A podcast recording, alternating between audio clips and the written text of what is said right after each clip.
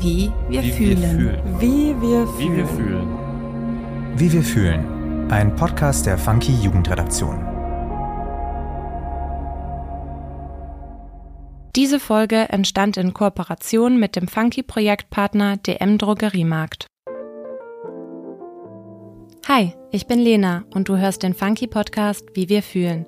Hier übernimmt die Gen Z das Wort und spricht mit spannenden Gästen über das, was ihr Leben auf den Kopf stellt. In den Folgen Du und ich dreht sich alles um zwischenmenschliche Themen. Hier wird besprochen, was junge Menschen beschäftigt und was sie in Freundschaften, Familie und in der Gesellschaft bewegt. Heute spreche ich mit Kira Geis. Kira ist amtierende Miss Germany und setzt ihre Stimme in der Öffentlichkeit vor allem dafür ein, um auf das Thema soziale Nachhaltigkeit aufmerksam zu machen. Ihr Fokus liegt hierbei insbesondere auf der Jugendarbeit und im richtigen Umgang mit den sozialen Medien. So, liebe Kira, herzlich willkommen. Ich freue mich, dass du heute da bist und dass wir miteinander sprechen können. Wir stellen unseren Gästinnen passend zum Motto unseres Podcasts gerne vorweg die Frage, wie fühlst du dich heute? Ich fühle mich gut. Es ist sehr warm. Ähm, es ist sehr heiß vor allem, aber ich genieße das. Ich bin total der Sommermensch und tank da voll auf, wenn man draußen sein kann, Cocktails schlürfen, mit Freunden zusammensitzen, lange Abendessen. Genau, das passiert auch heute Abend noch, deswegen geht's mir sehr gut. Das klingt nach einem schönen Plan noch für den Rest des Tages. Kira, du bist amtierende Miss Germany, was dir eine öffentliche Reichweite verschafft. Und du nutzt deine Stimme, um jungen Menschen ein Sprachwort zu geben. Wie genau machst du das? Ich glaube, vorab muss man dazu sagen, dass Miss Germany nicht mehr ganz das ist, was es mal gewesen ist. Man kennt das so als Schönheitswettbewerb, das ist es auch lange gewesen, fast 100 Jahre lang, äh, mit Frauen, die im Bikini über einen Laufsteg laufen und das ist es heute nicht mehr. Ich sag zum Glück, weil sich die Plattform und der Wettbewerb verändert hat zu einem Wettbewerb, der Female Empowerment fördert. Und ich habe mich da eben beworben mit der Thematik Generation Z, generationenübergreifendes Arbeiten und Digitalisierung und versuchte einfach zu zeigen, dass junge Menschen Verantwortung übernehmen können. Und äh, genau, setze mich da ein. Es gibt unterschiedliche Plattformen, wie ich das mache. Also ich arbeite ganz konkret mit jungen Leuten zusammen. Ich bin neben Miss Germany auch Gnadauer Jugendbeauftragte, bin da vor allem im kirchlichen Rahmen ganz, ganz viel unterwegs bei Jugendfestivals und großen Gemeinden und Jugendevents und arbeite da mit Teams zusammen. Bin aber auch viel über Social Media einfach tätig und erzähle da unterschiedlichen Leuten, hey, was ist eigentlich die Gen Z? Äh, was versteht man darunter? Was sind die Merkmale? Was sind die Stärken und Schwächen?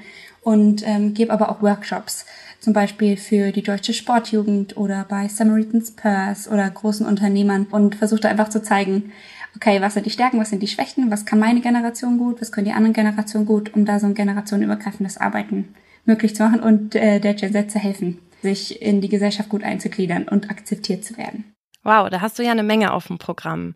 Also daran direkt anschließend, welche Eigenschaften bringt denn die Gen Z mit in die Gesellschaft? Was können zum Beispiel andere Generationen von ihr lernen? Ich glaube, wenn wir uns die Gen Z angucken, wir haben jede Generation ist ja von unterschiedlichen Ereignissen geschichtlich, wirtschaftlich geprägt und bringt daher auch einfach ein Repertoire an Merkmalen mit, könnte man sagen, und natürlich dann auch Know-hows. Ähm, was ganz oben bei der Gen Z steht, ist natürlich die Technologieaffinität. Ich mache das manchmal, wenn ich einen Workshop äh, habe, nehmt mal eure Hand hoch, alle fünf Finger und immer wenn was auf euch zutrifft, könnt ihr einen Finger runternehmen und dann könnt ihr gucken, wie sehr Gen Z seid ihr eigentlich. Ähm, genau, Technologieaffinität, medial einfach aufgewachsen. 2007 war der digitale Wandel, die haben dann richtiges Know-how, wir haben richtiges Know-how, ich bin ja auch erst 21. Was ein ganz großer Drang von der Gen Z ist, ist auch so ein bisschen der Individualismus und das Thema Diversity. Ich glaube, das ist auch gefördert einfach von dieser ganzen digitalen Welt. Wir sehen ganz viel, was ist das ist super positiv. Also wir kriegen einen neuen Horizont, wir lernen neue Leute kennen. Ähm, ich glaube, da können auch ältere Generationen von lernen, dass wir einfach weltoffener sind, dass wir Diversity fördern oder zumindest auf dem besten Weg dorthin sind. Äh, genau, das ist ein großes Thema, ähm, wo ich glaube, dass es einfach, wo, wo viele Generationen von profitieren können, von dem, wie wir es heute leben. Ähm, eine andere Sache ist aber auch, dass, dass die Gen Z, äh, das so das dritte, das dritte Merkmal, dass die Gen Z total vom Realismus und Pragmatismus auch geprägt ist. Weil wenn wir ehrlich sind, die Umstände sind gerade nicht nur super, in denen wir leben. Und wir sind einfach auch geprägt von Corona-Pandemie. Super viele von uns sind erwachsen geworden. Ich bin auch 18, 19, 20 geworden mit Corona. Wir haben Wirtschaftskrise immer wieder. Das Rentensystem ist gerade nicht so super aufgebaut. Das ist uns schon bewusst. Ähm, Klimakrise ist natürlich auch ein Riesenthema. Ich glaube, daher kommt einfach so dieser Realismus.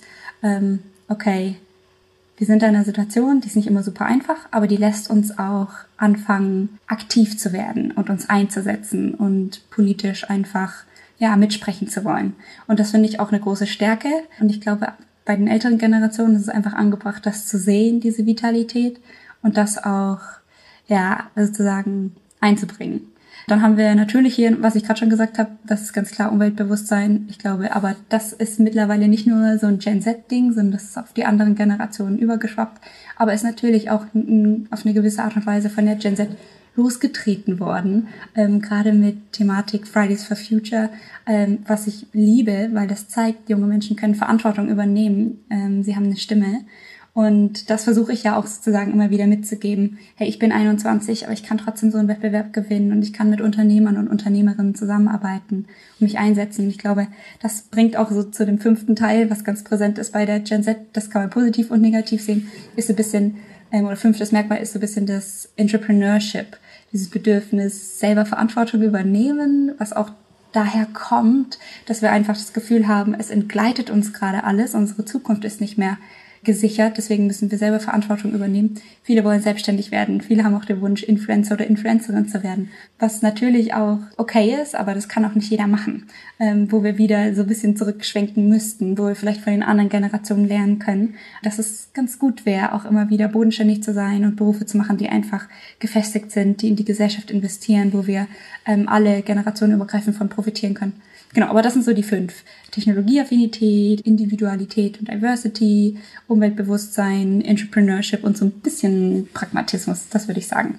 Absolut, du hast es super auf den Punkt gebracht. Du hast es gerade schon angerissen, aber auf diesen Themenblock nochmal zu sprechen zu kommen. Warum findest du es wichtig, junge Menschen in gesellschaftsrelevante Entscheidungsprozesse mit einzubeziehen?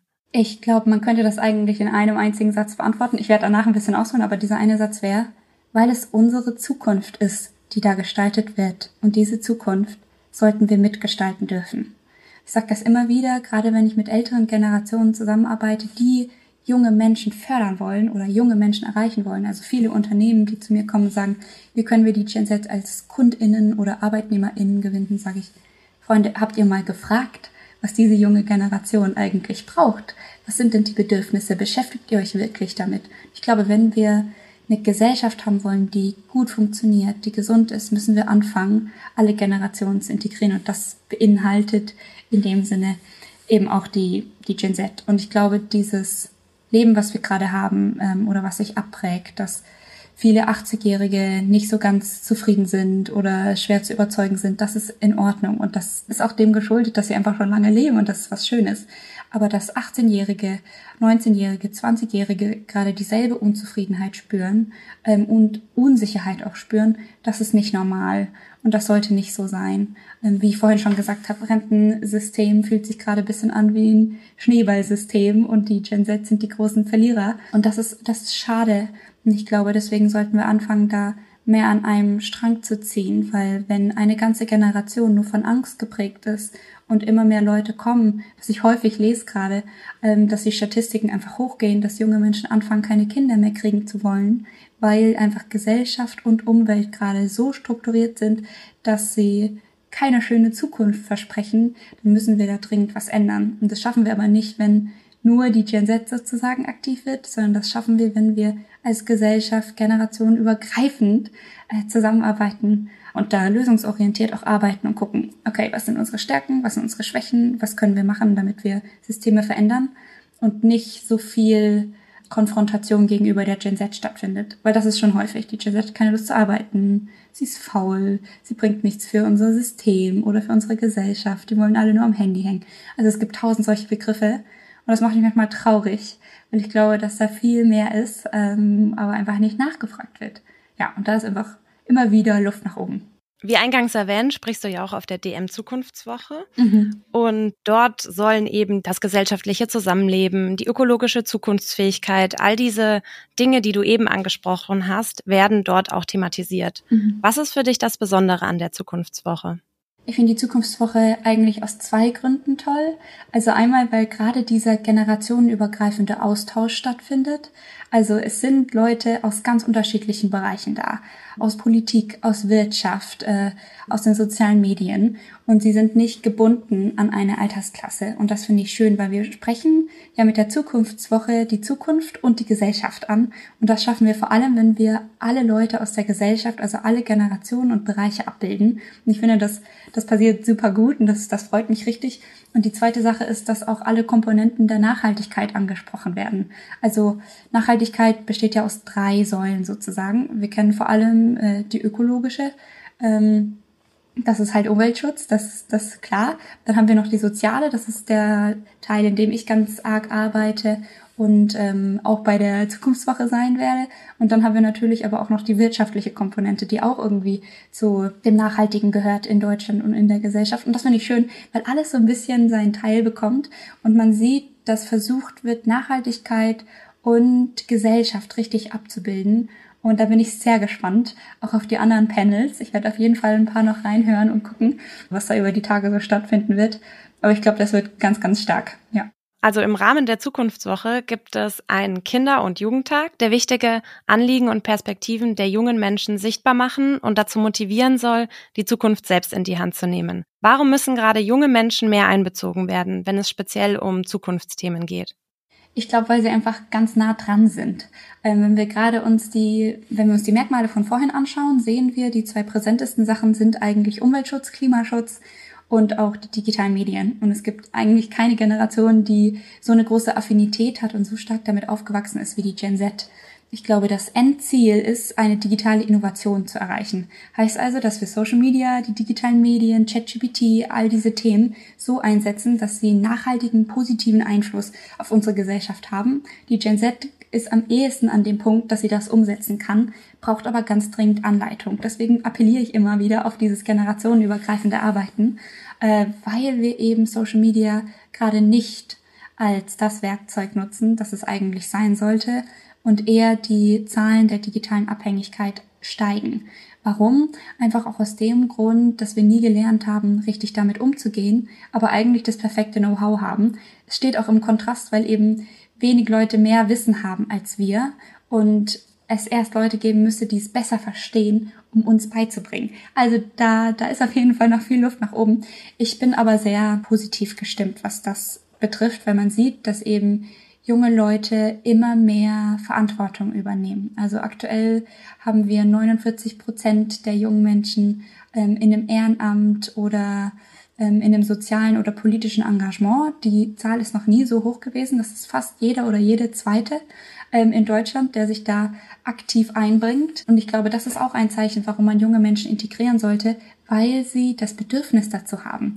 Also man muss gar nicht erst den Punkt machen oder den, den Schritt gehen, ähm, junge Menschen dazu zu motivieren, sich zu integrieren und ihren Beitrag beizuleisten sozusagen, sondern man kann einfach ihre Power nutzen ähm, und auch ihr Umweltbewusstsein und ihr soziales Engagement. Und das finde ich super spannend. Die Zeit hatte letztens äh, die Überschrift bei einem Artikel, da hat sie geschrieben, junge Menschen sind mittlerweile lieber im Chat als angetrunken im Park. Und das ist ein ganz großes Goal eigentlich oder ein, richtig gutes Zeichen. Ähm, das müssen wir nur jetzt besser nutzen, weil eben immer weniger junge Menschen Alkohol trinken, dafür aber in eine digitale Abhängigkeit kommen. Normalerweise könnten wir aber, wenn wir anfangen, richtig damit umzugehen und das richtig zu vermitteln, damit was richtig Gutes tun. Weil wir könnten Social Media als was Positives nutzen und den Alkoholkonsum sozusagen hinter uns zu lassen, weil ähm, sich das auch, wenn wir uns die Generationen angucken, so positiv verbessert hat, dass die Gen Z echt vom Alkoholkonsum am besten dasteht eigentlich. Und das ist richtig schön. Lange Antwort, ähm, aber das finde ich ist super wichtig, dass wir die Gen Z einbringen, weil sie eben vor allem im digitalen Bereich ein super Know-how hat, aber da immer wieder ähm, ja, Anleitungen braucht und voneinander lernen darf. Du hast es super zusammengefasst. Also im Prinzip müssen diese positiven Eigenschaften der Gen Z einfach mehr kanalisiert werden in was Gutes, um die besser zu nutzen. Also mhm. Und ähm, du hast auch das Thema Verantwortung angesprochen und vorhin auch einige Vorurteile, die es gegenüber jungen Menschen gibt. Zum Beispiel faul oder lost. Was erwiderst du darauf, wenn man die Gen Z als so bezeichnet? Oder was erwiderst du auf diese Vorurteile? Was ist dir dabei wichtig zu betonen? Ich stehe da immer wieder vor einer Wand. Es ist schwierig, weil zum einen behalten die Leute recht, die sowas sagen, zum anderen täuschen sie sich auch. Ich sag immer wieder, Es ist schwer, eine ganze Generation zu pauschalisieren und eine Aussage auf alle zu beziehen. Und das tut mir richtig leid, weil es eben ganz, ganz viele ambitionierte junge Menschen gibt, die überhaupt nicht so Aussagen wie lost oder faul oder hat keine Lust auf Arbeit ähm, draufpassen. Und genau, wie ich vorhin gesagt habe, es gibt auch Zeichen und Zahlen, die einfach dagegen sprechen. 49 Prozent sind politisch, sozial, ehrenamtlich engagiert und das ist eine krasse Zahl. Also wenn wir uns Studien anschauen, sehen wir, dass die Gen Z dem nicht entspricht. Trotzdem habe ich gerade schon gesagt, wir stehen eben vor dieser Herausforderung mit Social Media, dass wir das als was Positives nutzen. Da brauchen wir einfach Hilfe. Und wenn ich mit Unternehmen zusammenarbeite, sage ich immer wieder, und auch mit Sportvereinen, warum bietet ihr keine Mentoring-Programme an? Wieso lernt man nicht voneinander? Warum kann man nicht profitieren? Also es braucht doch nicht dieses in Raster denken und ähm, sich gegenseitig beleidigen und in Schubladen stecken. Also diese Vorurteile, ich habe das Gefühl, die prägen unsere ganze Gesellschaft. Das geht von ähm, die Faulen über die Alten, über die Dicken, über die Weißen, über die Migranten. Also da kann man überall Vorurteile herholen. Wieso hängen wir uns so an diesen Vorurteilen auf? Und ich sage immer, die Gen Z ist mehr als diese Vorurteile aber auch, wenn wir jetzt wieder ein Vorurteil nehmen wollen, alte weiße Männer sind mehr, als sie immer dargestellt werden. Und ich glaube, da dürfen wir einfach unseren Horizont erweitern ähm, und anfangen, in Mentoring-Programme zu investieren, damit wir lernen, welchen Schatz eigentlich die unterschiedlichen Generationen mit sich bringen und was wir voneinander lernen können und wie wir miteinander arbeiten dürfen. Genau, so viel dazu will ich sagen. Da möchte ich noch einmal auf die sozialen Medien eingehen. Also welche Rolle spielen denn soziale Medien dabei in diesem Prozess, den du angesprochen hast? Also woran appellierst du in Bezug auf Social Media? Also wenn ich jetzt zur Gen Z sprechen würde, würde ich sagen, Social Media ist ein Werkzeug, was ich vorhin schon gesagt habe. Fang an, es richtig zu nutzen. Also, wenn wir uns diese Plattform als was Neutrales angucken, starten wir sozusagen bei Null. Und sie wächst mit uns. Sie gibt uns das, was wir sehen wollen. Und das Gefährliche ist eben bei Social Media, dass wir anfangen, uns unsere eigene Realität zu gestalten. Das, was du viel konsumierst, das wird dir auch viel angezeigt. Und irgendwann hat man dann eben nicht mehr nur das, was die Gesellschaft komplett sieht, sondern das, was man sehen möchte. Und wenn ich die ganze Zeit nur InfluencerInnen ähm, konsumiere, die Fitnessposts machen, dann ist es natürlich klar, dass ich das Gefühl habe, auf Social Media wird nur über den perfekten Körper gesprochen und über die perfekte Mahlzeit, dass wir das aber auch als Wissensforum nutzen können oder als Austauschplattform, wo wir voneinander lernen können, wo wir unterschiedliche Kulturen kennenlernen, wo wir Know-how bekommen über Themen. Das geht in dem Sinne unter. Deswegen sage ich immer wieder, hinterfrage, wem du folgst auf Social Media. Hinterfrage, wie viel du konsumierst und wie viel diese digitale Welt auch Zeit und Raum in deinem Leben einnimmt. Also ich glaube, da habe ich jetzt keine feste Zahl, aber ich glaube, ich hatte letztens gelesen, dass äh, wir im Durchschnitt drei Stunden am Tag konsumieren. Also digitale Medien, Social Media von YouTube, Netflix, Instagram, TikTok und Co. Jeder hat also seine eigene Plattform. Drei Stunden am Tag, das ist eine ganz schön große Zeit. Ich kann mich da selber nicht rausnehmen. Ich habe auch immer wieder Tage, wo ich drei Stunden habe. Ich habe auch Tage, wo ich nur 50 Minuten habe. Da freue ich mich dann drum. Hängt natürlich auch nochmal damit zusammen, ob man in dem Bereich arbeitet oder nicht. Aber wie viel Zeit wir eigentlich hätten, wenn wir diesen Konsum ein bisschen besser in der Hand haben, ist unglaublich. Also was man alles lernen könnte in dieser Zeit, wenn man das mal, wenn man das mal zusammenbringt. Es ist auf jeden Fall eine Menge Zeit, die wir eigentlich übrig hätten. Und ich glaube, deswegen ist es super wichtig, da eine objektive Meinung zu behalten gegenüber diesen diesen Themen und anfangen zu hinterfragen, was wir konsumieren, wer auch in mein Leben sprechen darf, weil ich jetzt ähm, viel auch mit, mit InfluencerInnen zusammenarbeite und selber so ein bisschen auch in dem Game drinne bin und sehe, wie viel echtes Leben gestellt wird und wie viel auch nicht der Realität entspricht. Das ist wie so ein No-Make-up-Make-up-Look, nur in der digitalen Welt. Und ich glaube, da dürfen wir einfach immer wieder hinterfragen, okay, wer hat das Recht, in mein Leben zu sprechen? Was konsumiere ich und wie kreiere ich auch meine eigene Realität? Ja, und, und ich glaube, ein letzter Gedanke dazu, was ich viel zu meinen Teens sag, ähm, was ich, was ich viel äh, feststelle, das ist ein Thema, das heißt parasoziale Beziehungen. Das bedeutet, ähm, dass man denkt, dass Influencer oder InfluencerInnen der Freund oder die Freundin von einem sind, weil man das Gefühl hat, man nimmt teil an deren Leben. aber dass die am Ende nur zwei Stunden von dem teilen, was sie wirklich erleben, dass sie nicht wissen, wer du bist ähm, und du trotzdem alles kaufst, was sie promoten oder einfach das machst, was sie sagen, das, das merkt man häufig gar nicht, bis man diese Person dann mal im echten Leben trifft und merkt, okay, sie hat keine Ahnung, wer ich bin. Und da versuche ich immer wieder auch, ja, Herzen zu öffnen und zu hinterfragen und Anschlüsse zu geben, dass man eben nicht nur stumpf konsumiert und kauft, was Leute sagen oder promoten, sondern dass man wirklich hinterfragt, okay, welcher Mensch darf wirklich in mein Leben sprechen und wer darf Einfluss auf meine Entscheidungen und mein Gedankengut haben. Ja, das ist ja auch ein Learning, dass junge Menschen, naja, sich selbst beibringen müssen, da die vorherigen Generationen eben einfach noch nicht mit Social Media aufgewachsen sind und den Umgang einfach selber noch nicht geübt und trainiert haben und das Beste für sich herausgefunden haben. Mhm. Also ist das was, was kontinuierlich natürlich auch irgendwie bei jungen Menschen hängen bleibt, wie sie selbst damit umgehen, was das Beste für sie ist, was sie daraus ziehen können.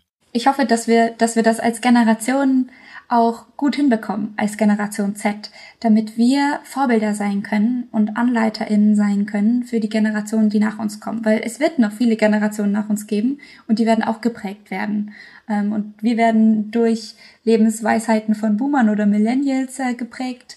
Ähm, und ich finde es schön, wenn wir es schaffen, Social Media eben als diese digitale Innovation zu nutzen, um das dann weiterzugeben, was uns so ein bisschen fehlt ähm, aber dass die anderen Generationen nicht wieder in dieselbe Misere geraten, sozusagen. Absolut. Es gibt ähm, aus einer Diskussionsrunde ein Zitat von dir, ich zitiere mal eben. Es geht hier nicht darum, mit dem Finger auf die anderen zu zeigen, es geht darum, endlich miteinander zu arbeiten und sich zuzuhören. Wie sieht für dich ein gutes Miteinander aus, auch mit Blick auf die unterschiedlichen Generationen?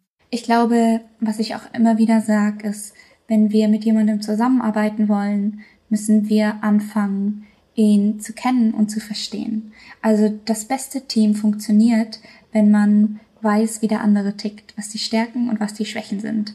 Und ich habe vorhin schon gesagt, man kann nicht eine ganze Generation pauschalisieren. Trotzdem habe ich vorhin fünf Merkmale gesagt, ähm, die einfach auf einen Großteil dieser Generation, dieser Gen Z zutreffen. Und ich glaube, wenn wir anfangen wollen, als Team zusammenzuarbeiten, also in einem Unternehmen, im Sportverein, im Ehrenamt oder einfach auch als Gesellschaft oder in der Politik, müssen wir anfangen. Und es ist ein Prozess, wie bei einer guten Freundschaft, uns zu verstehen und ein Interesse gegenseitig aneinander zu haben.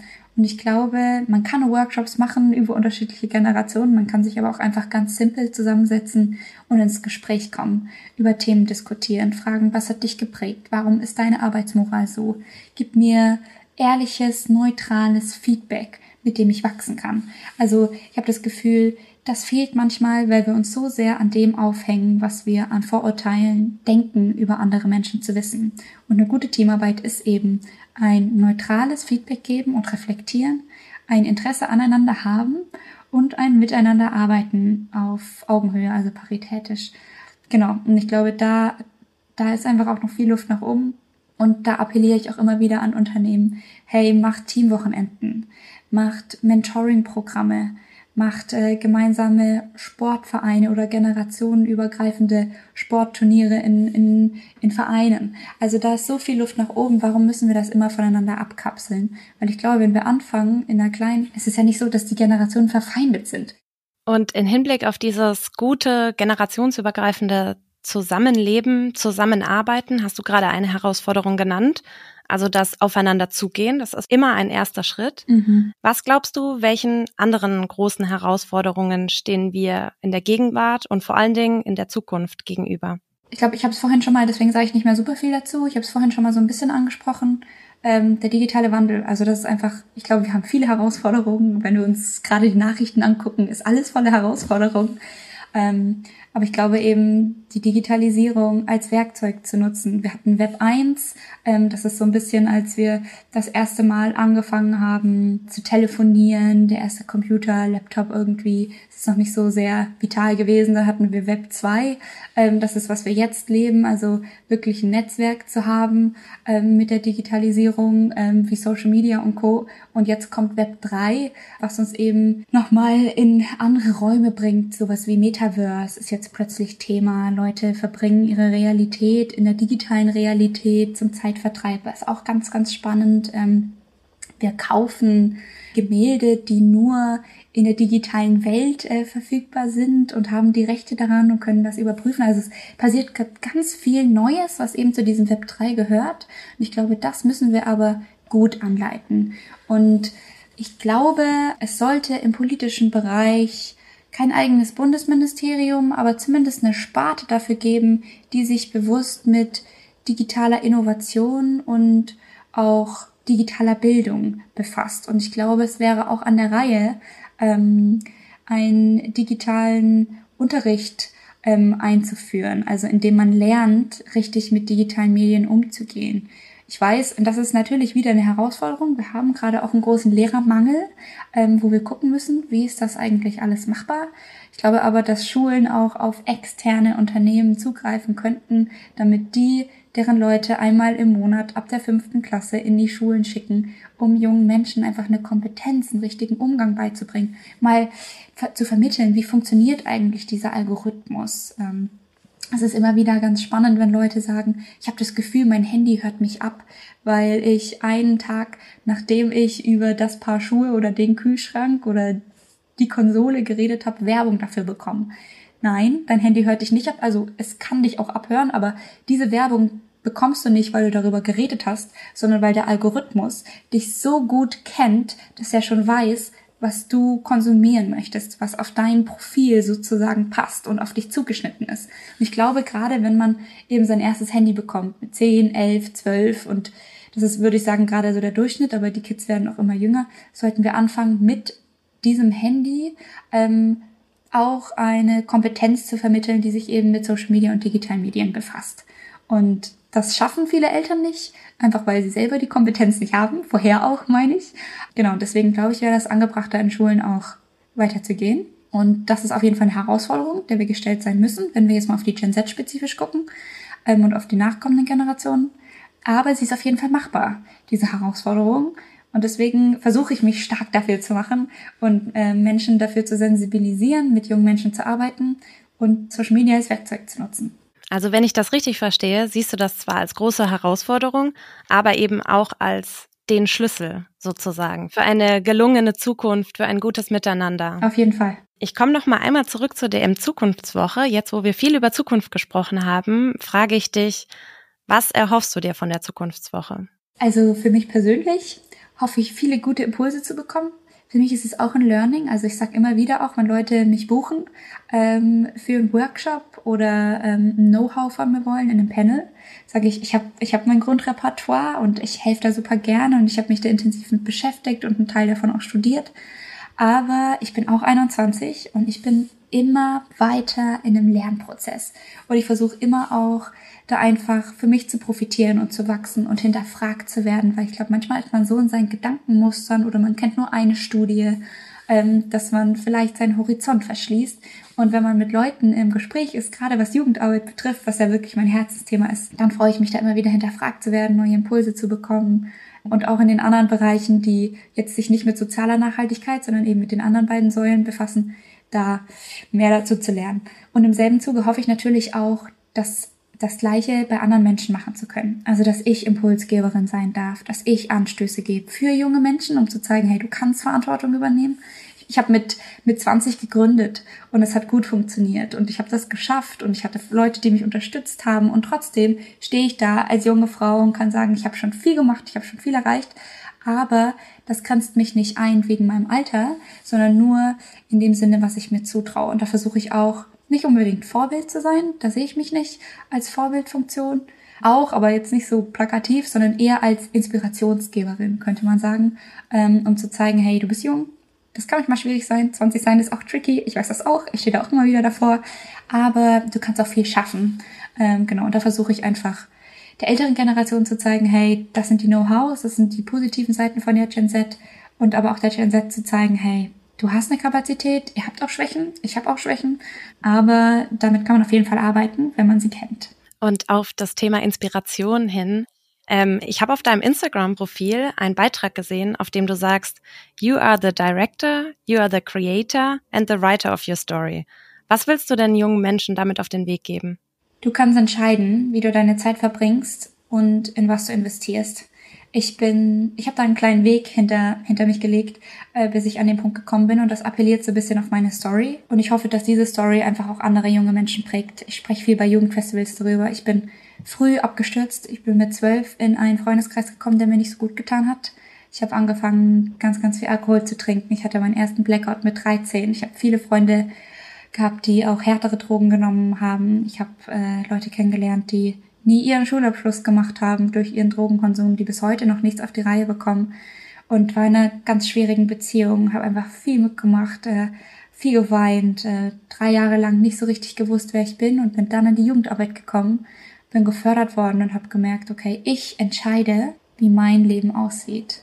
Ich kann die Kontrolle darüber nehmen. Ich kann entscheiden, in welche Beziehungen investiere ich, wie sehr investiere ich auch in Schule oder Ausbildung. Ich habe das erste Mal in meiner Ausbildung gemerkt, dass ich richtig gerne lerne und weiß deswegen heute, dass ich gerne studieren möchte. Das hätte ich mit 15, 16 nie gewusst und auch nie gemacht. Und deswegen bin ich froh, erst die Ausbildung gemacht zu haben. Und das ist einfach so ein bisschen prägend in meinem Leben gewesen, aber auch sehr augenöffnend. Und wenn ich jetzt, ich habe ja hier die Eastside, die ich mitgegründet habe, die ist eine Jugendgemeinde, wo ich auch Teens habe, ähm, da rede ich immer wieder auch darüber, wie man einfach Verantwortung für sein Leben übernehmen darf und auch ein Mitspracherecht hat. Und da gehört eben auch dazu, zu hinterfragen, wie viel Zeit verbringe ich eben in den sozialen Medien. Also gucke ich mir die ganze Zeit nur an, wenn man es jetzt so blöd sagen will, wie andere Leute ihren Urlaub leben und den besten Sommer haben und irgendwie sich fortbilden und tolle Sachen machen? Oder mache ich das selber? Natürlich kann man nicht, ich finde diesen Satz blöd, du kannst alles werden, was du willst, weil das stimmt nicht. Du bist geprägt ähm, durch die, durch deine Gene, die du mitbekommen hast und auch durch deine Umwelt, also durch deine Familie und dein soziales Umfeld. Manche Sachen sind dir da einfach auch in den Weg gelegt worden, dass man, ich kann nicht Physik und Bio in einem Kombi-Master studieren, weil ich einfach nicht die Kompetenz dafür habe. Aber das brauche ich auch nicht, weil ich habe eine soziale Kompetenz und darf damit arbeiten. Also ich glaube, worauf ich eben hinaus wollte mit diesem Reel, ist auch so ein bisschen zu zeigen, du, du hast deine Fähigkeiten, du kannst da nicht alles werden, du hast aber deine Fähigkeiten und mit diesen Fähigkeiten darfst du bestimmen, wie du dein Leben füllst und ob du das gut machst, gewinnbringend machst oder ob du vor dich hin lebst und einfach mal guckst, was passiert. Und äh, genau, ich appelliere darauf, zu hinterfragen, was man tut, weil man es eben selber in der Hand hat. Und ich habe das gemerkt, vor fünf Jahren hätte ich nie gedacht, mal hier zu sitzen und äh, so sprechen zu dürfen. Ähm, da dachte ich, mein Leben lang wird so aussehen, dass ich in komischen Beziehungen bin und viel Alkohol trinke und Party mache. Und ich bin dankbar, dass es heute nicht mehr so ist. Und dass ich heute ähm, zwar viel mitgemacht habe, aber dadurch auch hoffentlich andere Menschen positiv bringen kann. Das ist ja auch eine tolle Motivation oder Inspiration, wenn man deine Geschichte sieht und dass du deine Geschichte teilst. Und wenn man dann sieht, wo man landen kann. Also ich denke, es ist immer gut, dass Menschen sprechen über das, was sie erlebt haben und wo sie heute stehen, dass man überhaupt sieht, dass es möglich, mhm. dahin zu kommen. Auf jeden Fall. Letzte Frage von meiner Seite. Wenn du an die Zukunft denkst, was gibt dir Zuversicht? Viel. Also, dass junge Menschen einfach so ein großes Bedürfnis haben, politisch engagiert zu sein. Das finde ich richtig, richtig toll.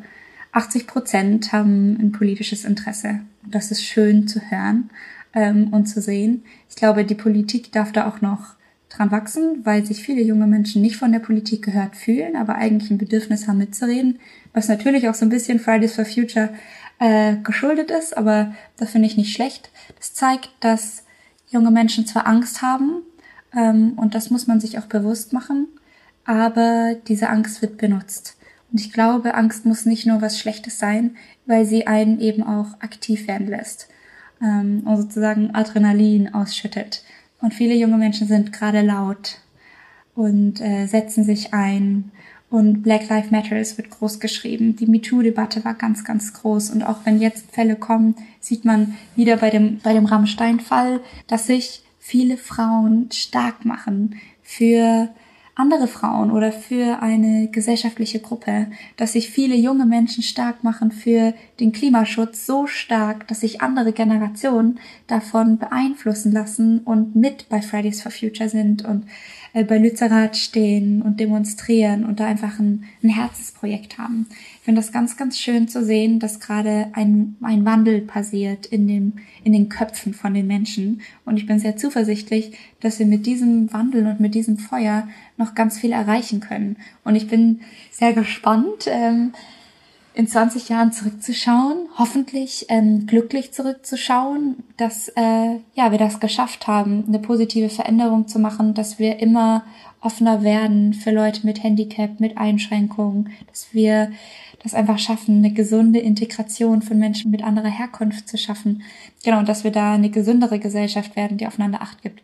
Und mein persönliches ähm, Bedürfnis oder, oder mein Verlangen ist es auch so ein bisschen zu sehen, dass wir es schaffen, ähm, generationenübergreifend zu arbeiten, weil ich sehe da so viel Potenzial. Und ich habe das auch bei mir in der Gründung gesehen. Der, der Mentor, der uns angeleitet hat, der hätte die auch selber gründen können, die Jugendgemeinde. Aber er hat uns gesagt, hey, ihr seid drei junge Frauen und ich gebe euch die komplette Verantwortung.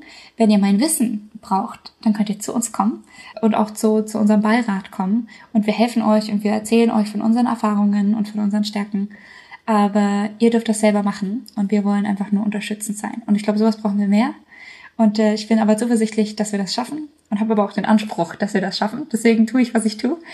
Genau. Und werde da auf jeden Fall die nächsten Jahre auch noch darauf hinarbeiten. Ja, also diese Entwicklung, die du angesprochen hast, ist auch exakt das, was mir Hoffnung gibt. Mhm. Also ich würde auch sagen, Hoffnung ist Hoffnung oder Zuversicht ist das, was ausschlaggebend ist, wenn man an die Zukunft denkt, mhm. dass man da am Ball bleibt. Tschüss, liebe Kira, danke, dass du dabei warst. Und euch da draußen, danke fürs Zuhören. Bis zum nächsten Mal. Ich fand das Gespräch mit Kira total spannend, weil sie ganz viele Dinge, die gerade im Umbruch sind, die gerade passieren und die die Gen Z bewegen, auf den Punkt gebracht hat. Kira appelliert dabei an die unterschiedlichen Generationen, an einem Strang zu ziehen – Gesellschaft, Umwelt und Technologie sind dabei wichtige Themen, die wir zukunftsfähig gestalten können, wenn wir generationsübergreifend zusammenarbeiten. So können Systeme zum Besseren verändert werden. Dabei ist es Kira auch wichtig zu betonen, dass Veränderung nicht durch Konfrontation gegenüber der jungen Generation funktionieren wird. Vorurteile wie die Gen Z ist faul, bringt nichts für die Gesellschaft mit, hängt nur am Handy sind dabei kontraproduktiv. Vielmehr sollten die Stärken der jungen Generation genutzt und in den Fokus gerückt werden. Das Gespräch mit Kira war sehr eindrücklich und wenn ihr noch mehr hören wollt, findet ihr Zusammenschnitte der Podiumsdiskussionen von der DM Zukunftswoche auf der Webseite. Wie wir fühlen. Ein Podcast der Funky Jugendredaktion. Produktion und Redaktion Lena Enders. Schnitt und Sound Nick Keseberg.